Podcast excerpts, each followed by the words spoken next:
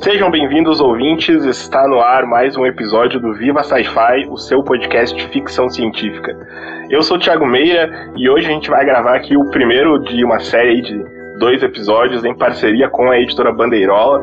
Está lançando aí uma, uma série muito legal, aí uma coleção legal de crítica e, e, e teoria literária. E a gente vai falar aqui então sobre o livro Não Ficções, né, Fábio? Pra, que tá aqui comigo para me ajudar. E a gente tá com um convidado de, de peso hoje, hein, Fábio? Pois é, pessoal. Bom, então, ó, bom dia, boa tarde, boa noite, para quem estiver ouvindo a gente. E, pois é, como o Tiago falou, a gente está hoje recebendo Braulio Tavares, músico, compositor, dramaturgo, autor de ficção científica e de outras ficções e de não ficções, que é o nome do livro de, né, sobre, de ensaios é, ligados à, à, ciência e ficção científica, que vai publicar pela editora Bandeirola, já está no Catarse aí, Aí depois eu ia pedir para ele falar mais sobre isso com a gente. Bem-vindo, Braulio. Diga lá. É isso aí. Bom dia também, boa tarde, boa noite, boa madrugada, né? Porque eu sou o homem da madrugada e, na verdade, esses textos meus que circulam por aí, a maioria deles é escrita entre a meia-noite e as quatro, cinco horas da manhã. Estou muito satisfeito aqui estar tá batendo papo com vocês, porque eu acho que a literatura serve para isso também, né? A gente escreve de madrugada, escreve sozinho, aquela solidão, aquele isolamento os grandes triunfos do escritor são sempre na, na solidão. A gente não tem nenhuma torcida para correr, tirar a camisa, fazer aquela coisa toda. Então é sempre bom a gente fazer a literatura e fazer esse outro ou seja, conversar sobre literatura, que talvez até seja melhor do que escrever. Exatamente. Vamos falar muito sobre literatura, muito sobre ficção científica hoje aqui. E acho que para começar, eu estava é, separando aqui hoje como começar uh, as perguntas e como começar aqui esse papo sobre o livro que vai sair agora pela Bandeirola. E eu achei muito legal um, uma frase sua que tem lá, tá até no, no Catarse, quando a gente abre a página lá, quando vai fazer a sua apresentação, que é o só me interessa a realidade quando ela parece ficção, né? E aí eu queria que pra gente começar, mais ou menos, como, como que foi isso aí pra ti, olha, como que foi essa uh, entrada na, na, ficção, na literatura, depois eu vi que tem um livro que foi muito importante para ti aqui, que é até é, texto também, né, no, no livro. E a gente estava conversando quando a gente fez o grupo, né, com o pessoal do Bandeirola para para a gente agendar tudo certinho, que o texto mais antigo desse livro é de 1987. Eu queria que você falasse mais ou menos como que foi esse começo para ti, ou se em 87 já está escrevendo há muito tempo, como que foi? Olha, Tiago, essa frase que você citou, realmente eu, eu, eu proferi essa frase. Agora, ela tem um certo exagero. Eu não me interesso pela realidade somente quando ela é fantástica, ou pela literatura somente quando ela é fantástica. Eu sou um grande apreciador da literatura realista. É, eu acho que o fantástico, a literatura fantástica, a ficção científica, fantasia, todos esses gêneros, eles não negam o realismo. Pelos, pelo contrário, eles assimilam tudo que a tradição da literatura realista ocidental nos deu e dão um passo além, vão um pouco mais além mas incorporando tudo, sem negar nada disso. Você vê que os grandes fantasistas de nossa época, desde Ursula Le Guin, com aquelas histórias dos dragões, dos fe feiticeiros de Terra-Mar e outras coisas, até o George R. Martin com Game of Thrones, séries, romances e tudo mais, são pessoas que têm um pé solidamente fincado na literatura realista. Eles descrevem as paisagens. As paisagens são imaginárias mas eles descrevem de uma forma realista. Você entra na história, existe uma verossimilhança é, emocional, afetiva, psicológica muito grande em todos os personagens. Por isso que esses escritores são grandes. Então, é como se a gente dissesse assim: a realidade existe, não podemos negá-la. Agora, abra a janela e veja o que é que tem do lado de fora da realidade. São outros mundos, outros universos. Por que a gente não pode explorar também? E quanto a, a, esse texto que você falou, é interessante porque quando eu fui catar é, o material para esse livro, eu vi que o primeiro texto publicado dos que eu localizei, porque isso é só uma parte também, eu, eu tenho uma coisa inédita que daria para mais três ou quatro volumes. Ah, mas eu até brinquei com a Sandra, ela disse: você pode digitar esse material? Eu disse: olha, Sandra, o que eu já tenho digitado no computador ao longo dos anos já dá um livro. Agora, o problema é que está nas pastas, nas famosas pastas de recortes, e pedir para alguém digitar é outro trabalho, vai ser mais um dia. Esse texto é um texto chamado A Guerra e as Estrelas, que eu publiquei no Jornal do Brasil, no tempo que o Jornal do Brasil, aqui no Rio de Janeiro, tinha no caderno B uma espécie de um rodapé que ficava na parte de baixo da página, Então, cada semana vinha uma, acho que era cada sexta-feira, vinha uma pessoa convidada de fora do jornal. Era um músico, era um político, era um escritor, era uma atriz, coisas assim, e fazia um depoimento. E aí me chamaram e eu fiz As Guerras e as Estrelas, falando da, das coisas é, que a ficção científica propunha. Eu não conhecia o pessoal do Clube de Ficção Científica nesse tempo, foi um texto anterior à minha vinculação com, com o clube, mas eu tinha acabado de, de publicar pela Brasiliense é, O que é ficção científica, na coleção Primeiros Passos, que é um livro que eu pretendo relançar também pela Bandeirola. Então, eu tinha acabado de publicar esse livro e o pessoal me pediu uma coisa de ficção científica. Eu fui falando as coisas importantes do, do meio ambiente. Me lembro até, fui reler agora e vi que eu dizia assim: o, o, que, o que nos preocupa não é entrarmos em guerra com outro planeta, porque essa possibilidade é um tanto remota. Nós já estamos em guerra com nós mesmos, então não precisa de outro planeta, não precisa de Klingons, não precisa de Romulanos, não precisa de Denebianos, nem de nada. O que, o que nos preocupa é a, é a crise do meio ambiente. Aí eu falava, a expansão do mundo vídeo digital eletrônico. Eu fui reler esse texto e cara, isso já existia na época, então isso já era uma coisa que estava. Porque isso foi muito. 87, muito antes da internet, muito antes de redes sociais, muito antes de telefonema celular e tudo mais. Então, eu acho que quando você está ligado na ficção científica como um todo, todos esses assuntos fazem parte do presente, não fazem parte do futuro. Fazem parte já do presente, mesmo que a gente saiba que é uma coisa que só vai acontecer daqui a 20 ou 30 anos. Uh, legal seria pontuar, né? A gente falou antes de começar aqui também, né, Fábio, do, do, do clube de, de, leitura ali de ficção científica, que, pelo que eu vi, ele também tava, fazia parte ali junto com o Braulio. Como que foi esse, esse começo lá nos, nos anos 80 ainda? Olha, isso foi uma coisa muito legal, porque é, é muito. É, tá tudo interligado. Se você começar a, a fazer uma arqueologia disso, você vai descobrir que naquela época ah, existia já muita gente interessada né, em, em, em, ficção científica, talvez até mais do que as editoras imaginavam que havia. Quando o filme Duna, né, do David Lynch, sai em 84, aqui no Brasil não sei se ele passa em 84 ou em 85, ele foi traduzido, a editora Nova Fronteira publicou e a tradução foi do Jorge Luiz Calife, que um pouco antes fez uma coisa assim marcou um gol de placa. Ele fez uma coisa que nunca ninguém tinha feito antes, né? Assim, publicou um livro de ficção científica para uma grande editora. Você teve antes autores muito bons como Jerônimo Monteiro, é, que publicaram na editora GRD, que era uma editora de pequeno médio porte. Né? Uma editora muito considerada, mas que não tinha um alcance tão grande quanto a Nova Fronteira naquela época tinha. É, e foi muito interessante no meu caso, eu sempre fui fã de ficção científica, já lia o Calife e a, eu li Duna tal, e foi nessa. Aí passou um tempo vendo cada vez mais o nome do Calife, aí foi, foi junto com isso aí que nasceu, saiu o Padrões de Contato, que é o primeiro volume dele, acho que 86 para 87 sai o segundo Horizonte de Eventos, e aí uma vizinha minha, que infelizmente foi uma das primeiras pessoas que eu conheci a morrer de Covid, né? Ela, uma vizinha um pouco mais velha que eu, professora de música, tinha, até tinha, tido umas aulas de violão com ela. E aí ela falou assim: Olha, sei que você gosta de ficção científica, tá aqui, eu peguei aqui num jornal aqui, pra você dar uma olhada.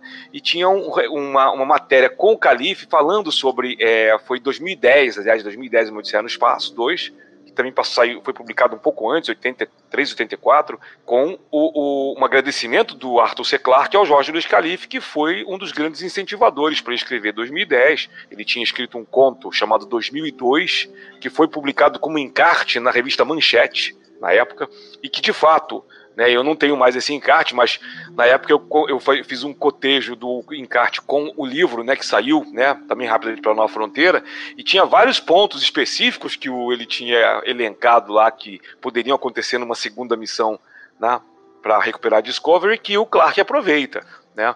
Então, uma coisa muito bacana. Ela falou assim: Olha, eu conheço esse cara. A, a, a minha amiga me falou: Eu, eu sou amiga do, do Calife. É, Poxa, já eu te apresento a ele. Eu falei, poxa, por favor. E aí, naqueles idos tempos, já quase 40 anos, ele, a gente não tinha né? Nem celular, né?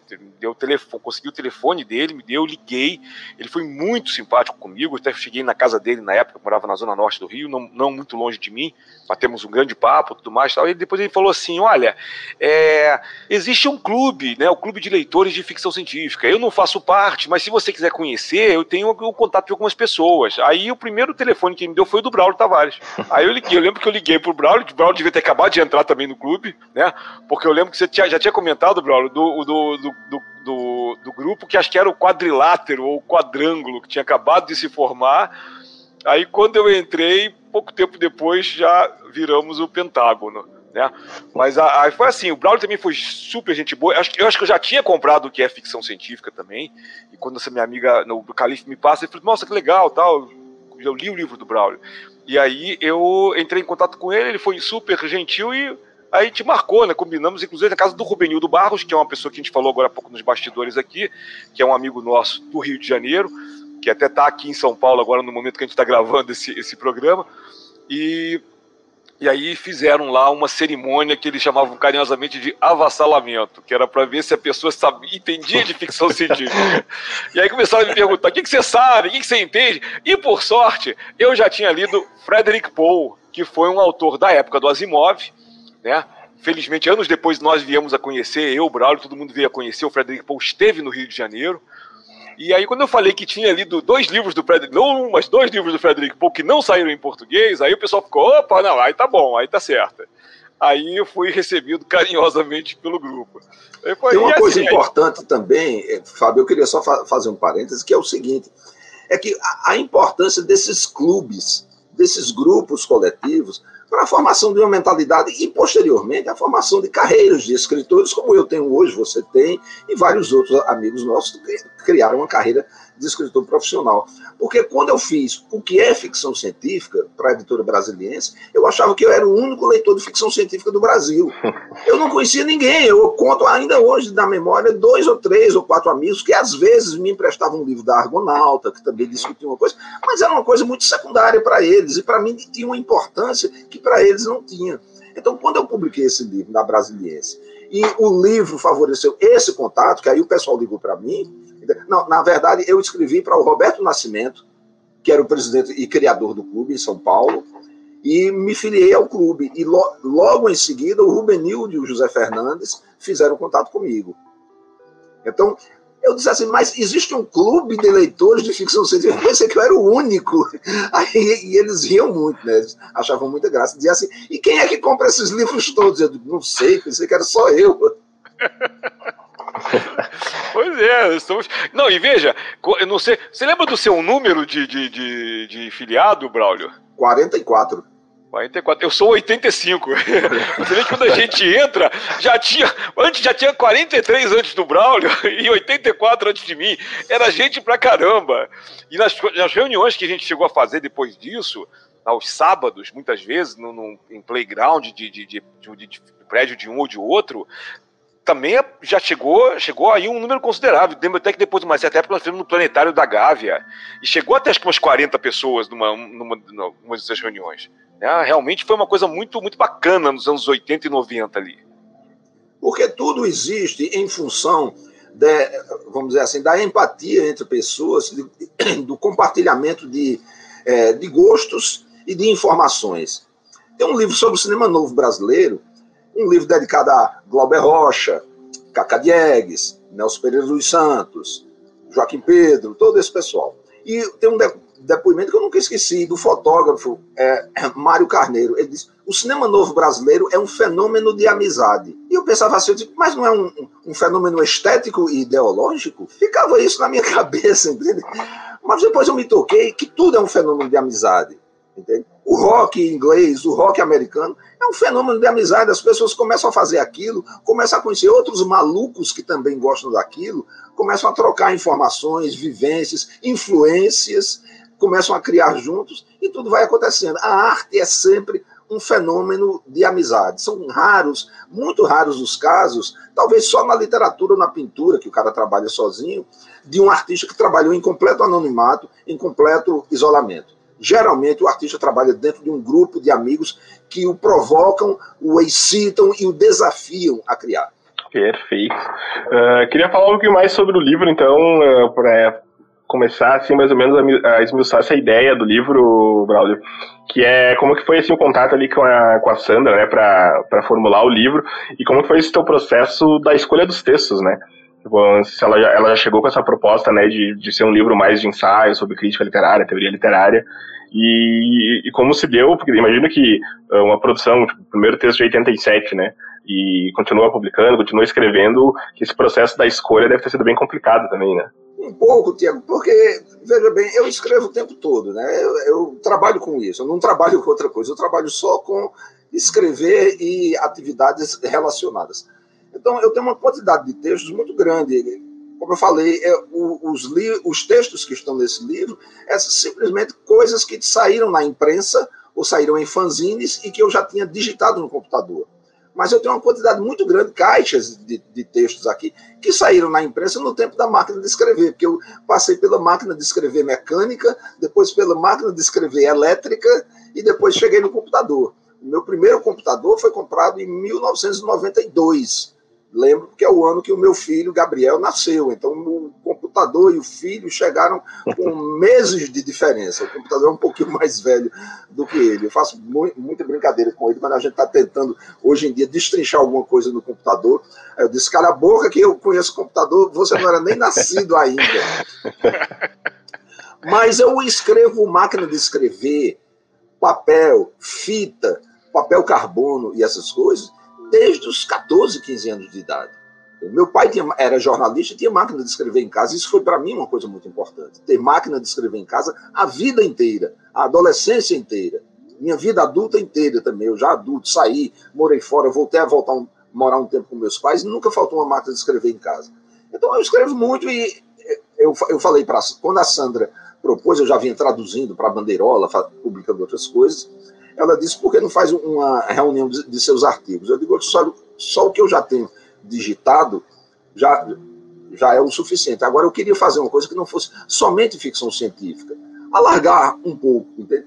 botar um pouco de fantasia, botar alguma coisa sobre, sei lá, realismo mágico, sei lá, outro rótulo desses, que eu não me preocupo muito com esses rótulos.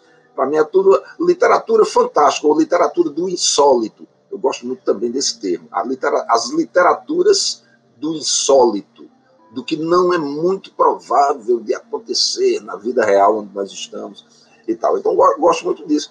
Aí eu quero falar de poesia também. Então, por exemplo, tem, tem um artigo que é um dos, dos, mais antigos e que é um dos meus artigos mais conhecidos e longo, que é A Visão Cósmica em Carlos Drummond de Andrade e Augusto dos Anjos.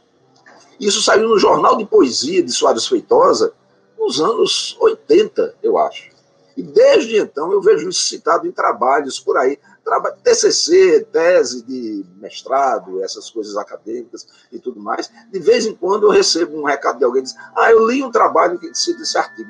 Que eu, eu faço uma comparação entre o poema A Máquina do Mundo, de Carlos Drummond, e As Cismas do Destino, de Augusto dos Anjos. São dois poemas muito parecidos. Ninguém nunca comparou esses poemas assim que o, o, poeta descreve que estava numa, numa, num momento de crise, vai andando e de repente o mundo ou o universo se abre diante dele e fala para ele. E aí ele abre aspas e transcreve esta longa fala do mundo, desafiando ele a desafiá-lo. Como que é que diz assim? Decifra-me ou eu te devoro. O mundo dizendo isso para o poeta. E aí Augusto dos Anjos reage de uma maneira Carlos Drummond reage de outra, mas todos dois meio que abaixam a cabeça e dizem assim: eu não sou capaz de decifrar o enigma da máquina do mundo.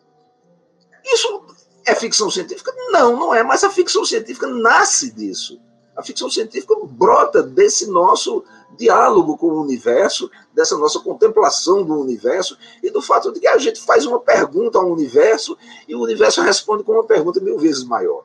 Mas é esse o nosso diálogo enquanto é, ser pensante, enquanto ser escrevente e tal. Não é ficção científica, mas a ficção científica tem tudo a ver com isso. Tem um, um, um episódio que eu gosto muito aqui do, do, podcast, que eu gravei junto com a Ana Rush e com o Bruno Matangrano, que a gente tenta meio que responder isso, né, sobre uh, o que define né, uma literatura de ficção científica, né, o que nós vamos, na fantasia tu consegue ali pegar, né, alguns uh, instrumentos que vão colocar claramente que aquele livro é uma fantasia, né? Eu lembro que o Bruno fala uma coisa muito legal, que a ficção científica uh, ela não seria um gênero literário, né? Um papo um pouco mais acadêmico, mas ela seria um, um modo de contar uma história, né? Então, era até agora que tu tocou aí no, no livro do Drummond, e do Augusto dos Anjos era algo que eu queria ver contigo também, né? Que tu faz, cita também o Borges, uh, tem o Balbataan também. E eu acho que ela entra mais ou menos por aí, né? É como se fosse a ficção científica fosse um grande guarda-chuva que ela vai abocanhar esses, todos esses outros gêneros que acabam colocando insólito, uh, o horror, o cósmico. Então tem esses autores que normalmente, até o próprio Guimarães Rosa acho que cita também, né? Que normalmente a gente não pensa em ficção científica, né? Mas o elemento fantástico ele tá ali nesses escritores que seriam uh, ditos realistas, no caso, né? É, existe uma de definição que não tem nada a ver com isso, mas tem, que é do, um samba do Hermínio Belo de Carvalho, chamado Sei lá Mangueira que ele diz, vista assim do alto, mas parece um céu no chão. É ele louvando a escola de samba da Mangueira. Ele diz é, que a, a gente percebe que a vida não é só isso que se vê, é um pouco mais, que os olhos não conseguem perceber, que as mãos não ousam tocar, que os pés recusam pisar. Então, a vida, o, o mundo real, onde nós, seres humanos, vivemos, não é só isso que a nossa ciência de 2023 define. A ciência de 2023 está no começo de tudo ainda, como a ciência de 1500 estava, como a ciência de mil anos antes de Cristo estava no começo de tudo. Todos nós estamos no começo de tudo. A gente tem uma percepção limitadíssima do universo. A nossa visão, a nossa audição, os nossos sentidos, a nossa matemática, a nossa física, pega só uma trisquinha do universo. Então a gente tem que ter a humildade de reconhecer o quanto o nosso saber é pequeno mas ao mesmo tempo a grandeza de dizer, então vamos saber mais. Por que não? E para saber mais, nós temos que usar também a imaginação, a ficção, a criação de modelos, a criação de, é, de cenários onde a humanidade possa agir, se, se movimentar e tecer os seus dramas pessoais e tudo mais. E para isso serve, serve a ficção. A, então, a, a, a ficção científica, para mim, é lança mão dessas grandes perguntas sobre o mundo, o universo e a humanidade, e não somente sobre o indivíduo, e ela é, ao mesmo tempo, o que eu chamo uma literatura transversal. Porque, em vez de ela se concentrar somente num, num foco de conhecimento do mundo, ela passa por todos, ela passa pela sociologia, pela matemática, pela linguística, pela astronomia, pela magia, pela fantasia, ela sai atravessando todas essas coisas, transversalmente. E de, de cada um desses domínios do saber, a ficção científica e a literatura fantástica como um todo pegam um pouquinho. E o resto é, é justamente a contribuição individual de cada um. Porque nós estamos aqui conversando sobre o mesmo assunto, mas eu vejo de um jeito, você vê de outro, o Fábio vê de outro. Cada um de nós tem uma vivência totalmente diferente. E é essa vivência totalmente diferente que a gente tem que trazer para a literatura. Quando eu estou falando, eu faço muita oficina, como o Fábio faz também, e as pessoas dizem assim, mas como é que eu posso ser original? Eu digo, seja pessoal. Ah, todas as histórias já foram contadas. Eu digo, mas não por você. E na hora que você começar a contar a história de Chapeuzinho Vermelho das Mil e Uma Noites, que já foram contadas um milhão de vezes, você vai botar um elemento seu, que só você viveu. Então seja pessoal para ser original. Seja pessoal, seja herói. seja... Mas eu tava, eu tava falando isso hoje, né? eu tenho uma, uma, turma de world building ainda aqui na, na faculdade, e eu tava falando exatamente para os alunos isso hoje. Os alunos ficam muito preocupados com a originalidade. Aí eu digo, olha, não, não, não existe isso. Você tem tá realmente. É, quanto mais. Eu, hoje em dia é muito legal, porque nós temos turmas muito diversas hoje em dia. Né? Nos anos 80, até o próprio CLFC tinha muito isso, de ter. A maioria eram homens brancos, cis hétero. E você tinha, eu lembro no Rio de Janeiro tinha um, um fã negro e tinha algumas mulheres, mas que eram minorias, não iam sempre nas reuniões tal. Eu acho que a, a, a relação entre nós todos era muito boa. Eu não lembro de nenhum episódio de preconceito. Mas assim, é, era uma, um, talvez um fruto daquele momento, né? Da gente não não a coisa não tá a própria sociedade não está tão aberta à diversidade. E nos últimos anos o que aconteceu agora nessa nova geração de escritoras e escritores é o oposto né? É uma, uma explosão de, de, de cores e sabores aí de uma coisa é, é maravilhosa. E é isso que eu falo para os alunos olha olhem para o lado os seus colegas suas colegas têm tanta tantas vivências diferentes aí é cada um o, o Braulio está certíssimo. Assim, cada um de vocês, cada uma de vocês, cada uma de vocês que decidir fazer uma, uma história sob o seu ponto de vista, já está dando uma, uma contribuição inestimável né, para a literatura, para a arte. Né? É, sei que tu queria falar com, com, com o Braulio ali, Fábio, sobre um escritor específico, quiser aproveitar, deixa. Não, é, estamos falando também de outras coisas que a gente está falando com, no, nos bastidores, Braulio, é, é, sobre um escritor que é, eu, eu identifico ele muito com você. Eu começo, eu tô come, tenho, tenho começado a me identificar um pouco com ele nos últimos tempos, porque também, né, depois que eu estudei com ele também, que é o Samuel Delaney. Aliás, eu falo para todo mundo aqui, o Braulio foi quem me deu o, o livro que talvez seja o maior clássico da ficção científica, que é o Dahlgren que eu nunca terminei de ler e eu não sei se o Braulio terminou de ler. Então eu quero que ele fale um pouco sobre o Delane e o Dahlgren também. Delane é uma figura incrível. Eu estou acompanhando o Delane já há alguns anos. Você também, você foi aluno dele, inclusive, lá na Clarion, nos Estados Unidos. Né? Então você conheceu a figura pessoalmente. Eu lamento muito não ter conhecido, porque é um cara que eu admiro muito, a, a literatura dele. Ele é um cara um, que a, ele conquistou os, os, principais prêmios, o Nebula e o Hugo, eu acho, com 23 anos, 24 Sim. anos de idade. E a essa altura ele já tinha publicado meia dúzia de romances de ficção científica. Ele é um sujeito superdotado, ele fala que estudou lá. É, é, é um negro do Harlem norte-americano, nova-iorquino, mas de uma família de classe média alta. Então o pai dele tinha uma certa grana, colocou ele numa das melhores escolas para garotos superdotados, super inteligentes, depois uma boa universidade. E ele foi precoce, é um cara que escreveu precocemente. E hoje em dia eu sigo ele no, no Facebook ele está com algum problema que eu não sei se é Alzheimer, o que é que é, porque ele fala às vezes, ele diz, estou tomando um remédio para a memória, e ele faz relatos, ele está fazendo uma espécie de uma autobiografia aos 80 anos, longuíssima, todos os dias, em longas postagens no Facebook. Ele bota a capa de um livro que ele gosta e faz um longo comentário, todo dia, todo dia, todo dia. E eu acho isso interessante, Fábio, porque não sei se você conhece o WJ Solha, Valdemar Sim. Solha, lá da Paraíba. Escritor, poeta, ator, artista plástico, está com 82 anos, teve um infarto, teve um AVC, e ele está fazendo uma autobiografia. E o Sawyer, da mesma idade do Delane, todo dia faz postagens longuíssimas, gigantescas, dos capítulos da, da autobiografia dele. Então eu acho isso um, um, negócio fascinante, porque você vê caras, eu admiro os dois imensamente. Com 80 e tantos anos, e dizendo assim: meu Deus, minha cabeça ainda está funcionando, eu ainda consigo é, pensar, eu ainda consigo escrever, mas sei que estou correndo contra o relógio. Essa sensação de corrida contra o relógio é uma coisa tremenda. Agora, o Delane trouxe uma contribuição grande para a ficção científica por várias coisas. Além de ser negro, ele é um gay e um ativista gay desde o, os anos 60, eh, 70 e tal. Ele é, acho que, oito anos mais, mais velho do, do que eu. Ele tem um livro de memórias que é The Motion of Light in the Water, o movimento da luz na água, que ele conta justamente a infância dele, problemas que ele teve com o pai. Ele tinha um pai muito severo e, e ele conta as atividades dele é, no submundo gay nova-iorquino e que é uma coisa de que eu muito pudico, aquilo me arrepiava os cabelos. Eu disse, meu Deus do céu, será que o mundo é assim mesmo? Eu não estava sabendo.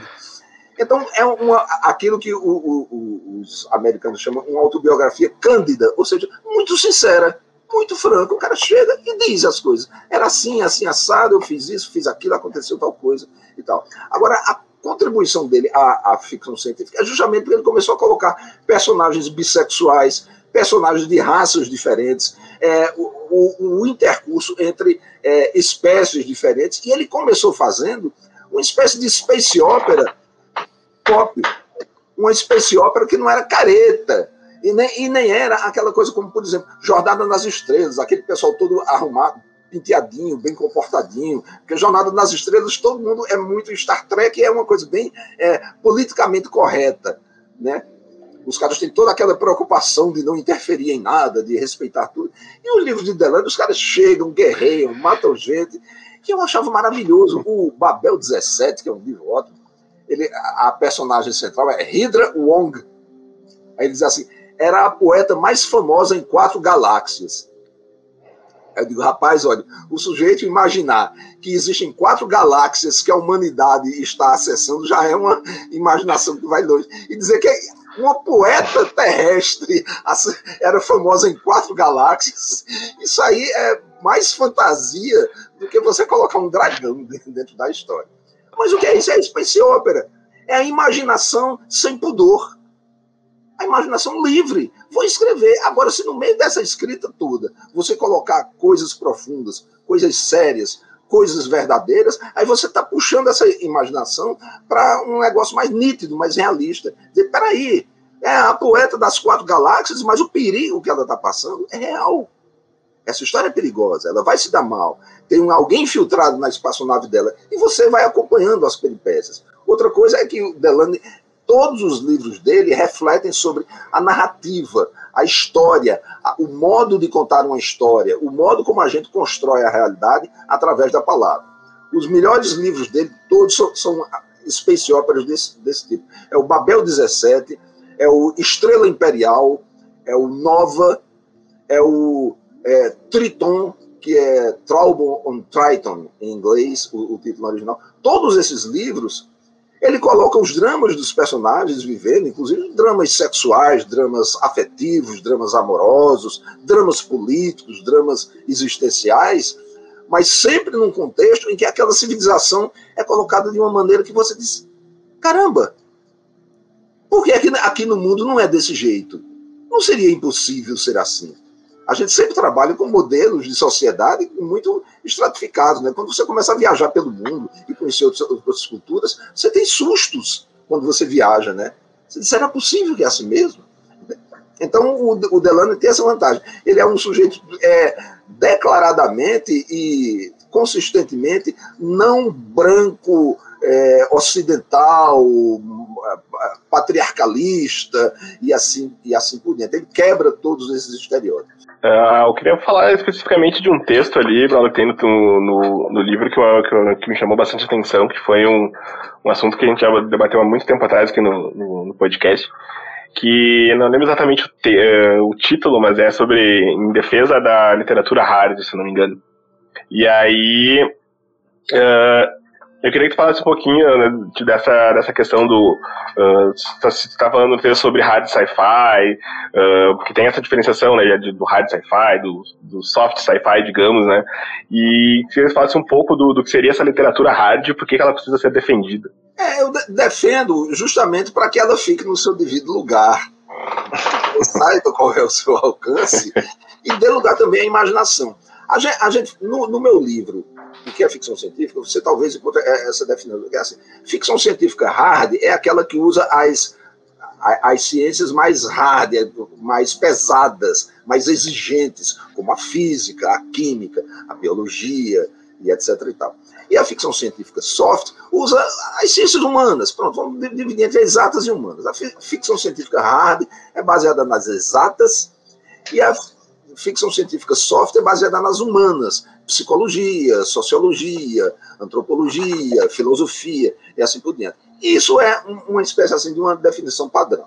Agora, eu tento expandir isso para o seguinte: a literatura hard é aquela onde você tenta é, dar a maior nitidez possível aos detalhes realistas da narrativa.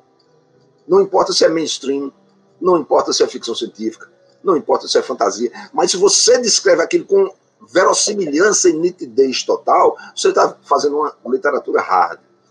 E você faz uma literatura soft se você deixa a imaginação tomar conta, como os surrealistas faziam. Os surrealistas faziam a escrita automática, onde propositalmente nada tinha a ver com nada, né? Eram aquelas frases de versos, aqueles versos tipo a ostra do Senegal comerá o pão tricolor. E daí vai. Entende? A única verossimilhança que uma frase dessa tem é gramatical, porque as partículas estão todas lá nos seus devidos lugares.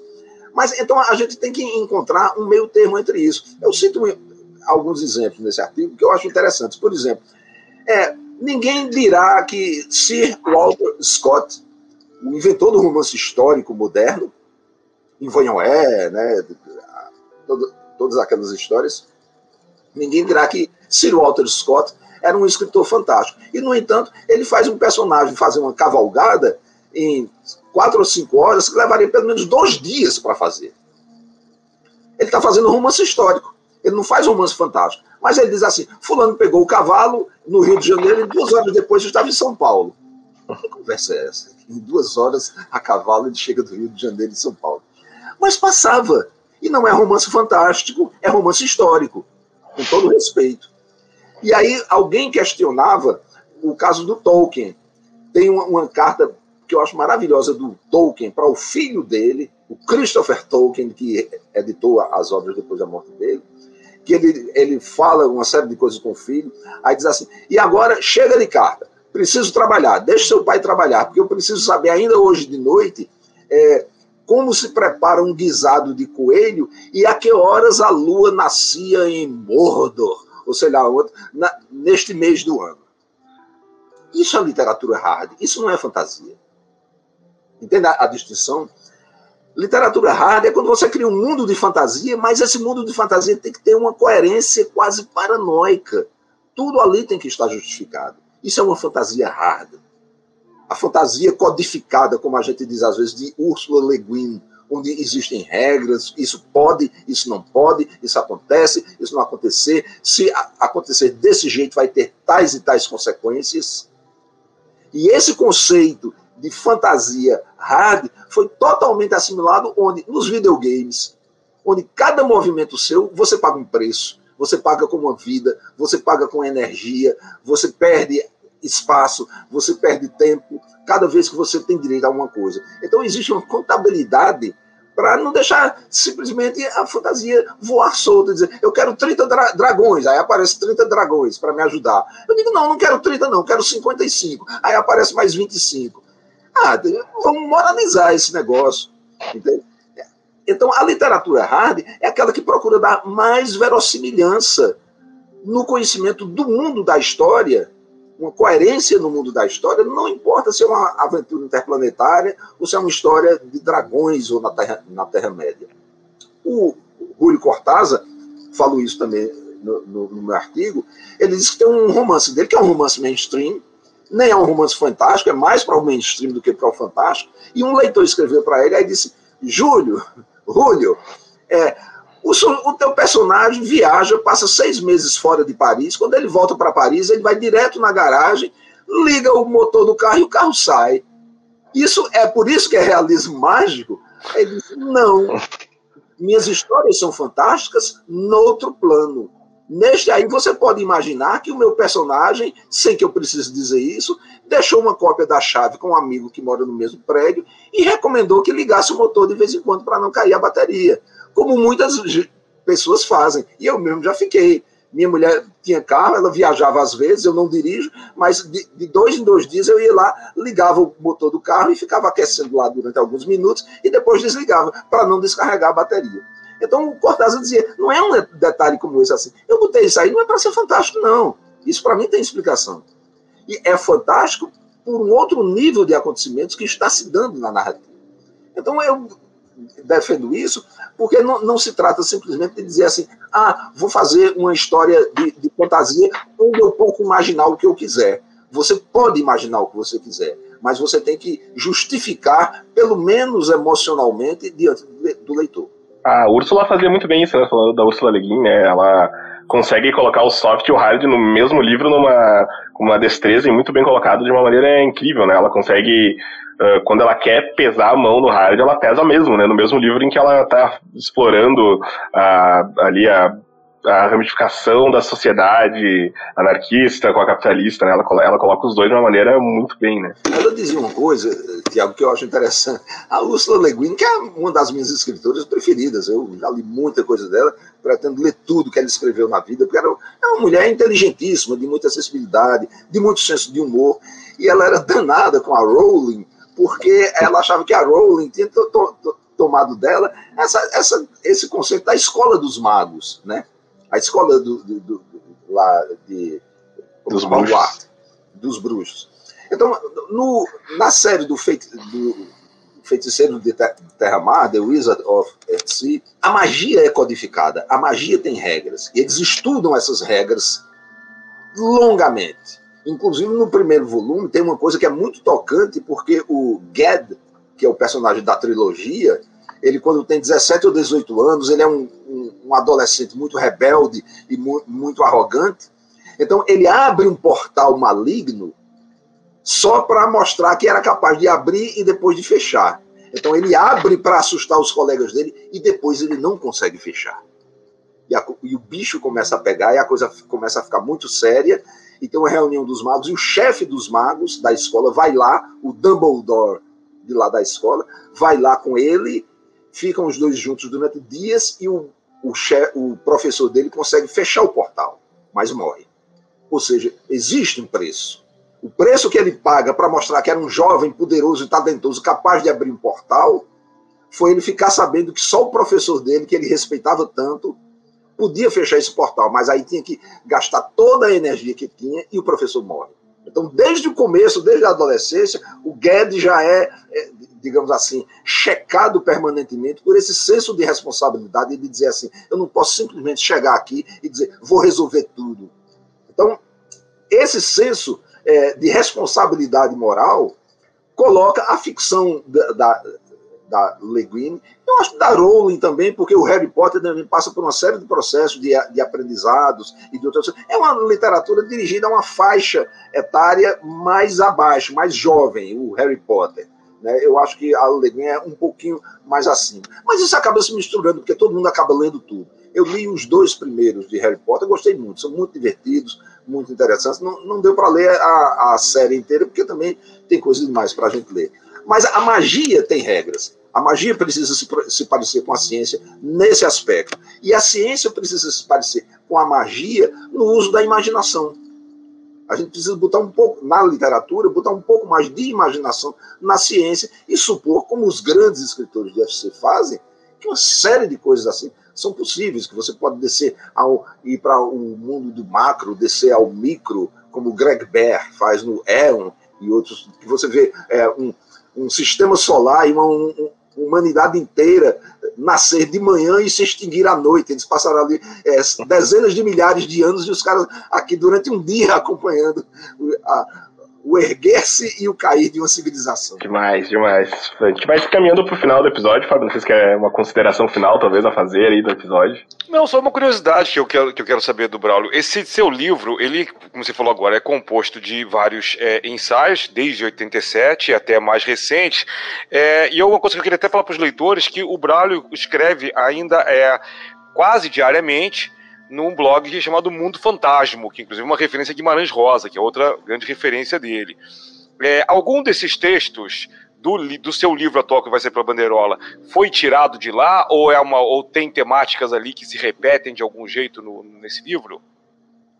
Não, muitos textos que estão ali são textos que eu publiquei nos fanzines mimeografados né, e xerocados. É, do tempo do Clube de Leitores de Ficção Científica. Então, tem textos ali publicados no Somnium, que era editado em São Paulo, no Megalon de Marcelo Simão Branco, né, no Hiperespaço, que o Marcelo e o Zé Carlos Neves, eu acho, faziam. César Silva também. O é. César Silva também. Pronto, então todos esses amigos publicavam meus textos. E esses textos saíram somente em fanzines mimeografados e xerocados. Então, quem leu na época, leu. Quem não leu, vai poder ler agora. Porque é a segunda vez que eles estão sendo publicados. Agora, alguns eu tirei realmente do meu blog. O, o Mundo Fantasma, é, que já está com 4.900 e tantos artigos, tudo acessível lá no blog, eu publicava diariamente quando era uma coluna no Jornal da Paraíba e atualmente eu publico de três em três dias. Eu publico uma média de 10 artigos longos por mês sem, é, sem faltar de jeito nenhum. De três em três dias, você pode contar que. Uma vez eu estava numa conversa e alguém disse: então quer dizer que você publica religiosamente de três em três dias? Eu disse: não, eu publico cientificamente de três em três dias. Pô, então, fantástico, alguns, fantástico. Alguns desses textos estão lá, inclusive, só para fechar aqui a pergunta do Fábio, o, o, os, os, textos que eu faço a comparação entre Tolkien, Senhor dos Anéis, com Guimarães Rosa, Grande Sertão Veredas, que tem grandes é, semelhanças, inclusive no conceito do pacto com o demônio, do contato com o mal e da figura do herói, o herói problemático, que de um lado é Frodo, o Aragorn, e do outro lado é o Riobaldo. Perfeito. Então, assim, então, bom, assim, vamos começar a fechar o episódio.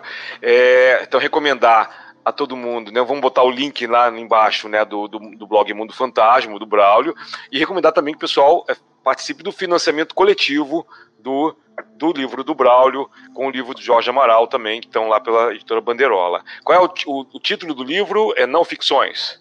Não ficções. Foi, isso é o título de brincadeira que acaba ficando. Porque eu estava conversando com a Sandra Abrano, né, que é minha editora lá, a gente sempre está trocando ideias, fazendo planos e tudo mais.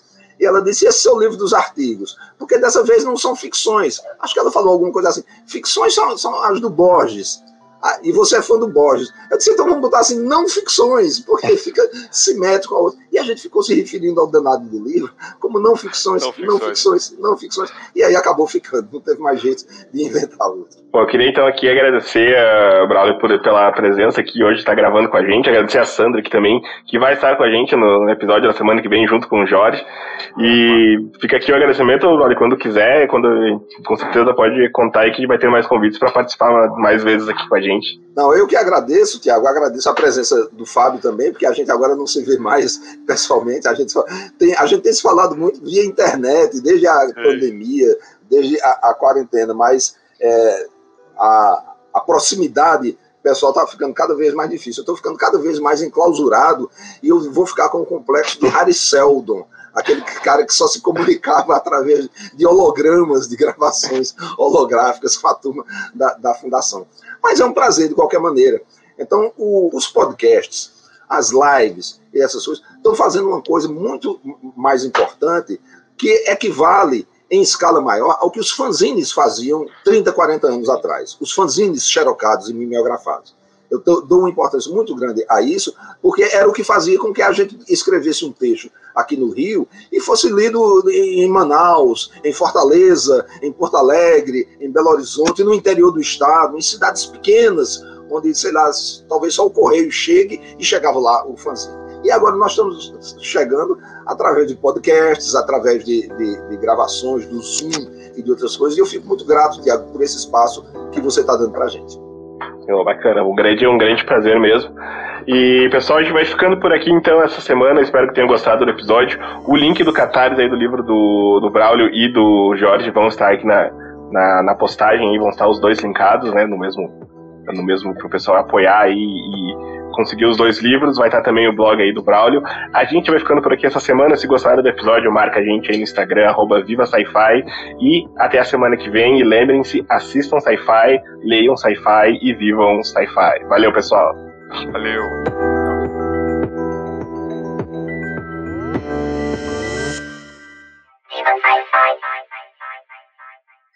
Esse episódio foi editado pelo 8pix, que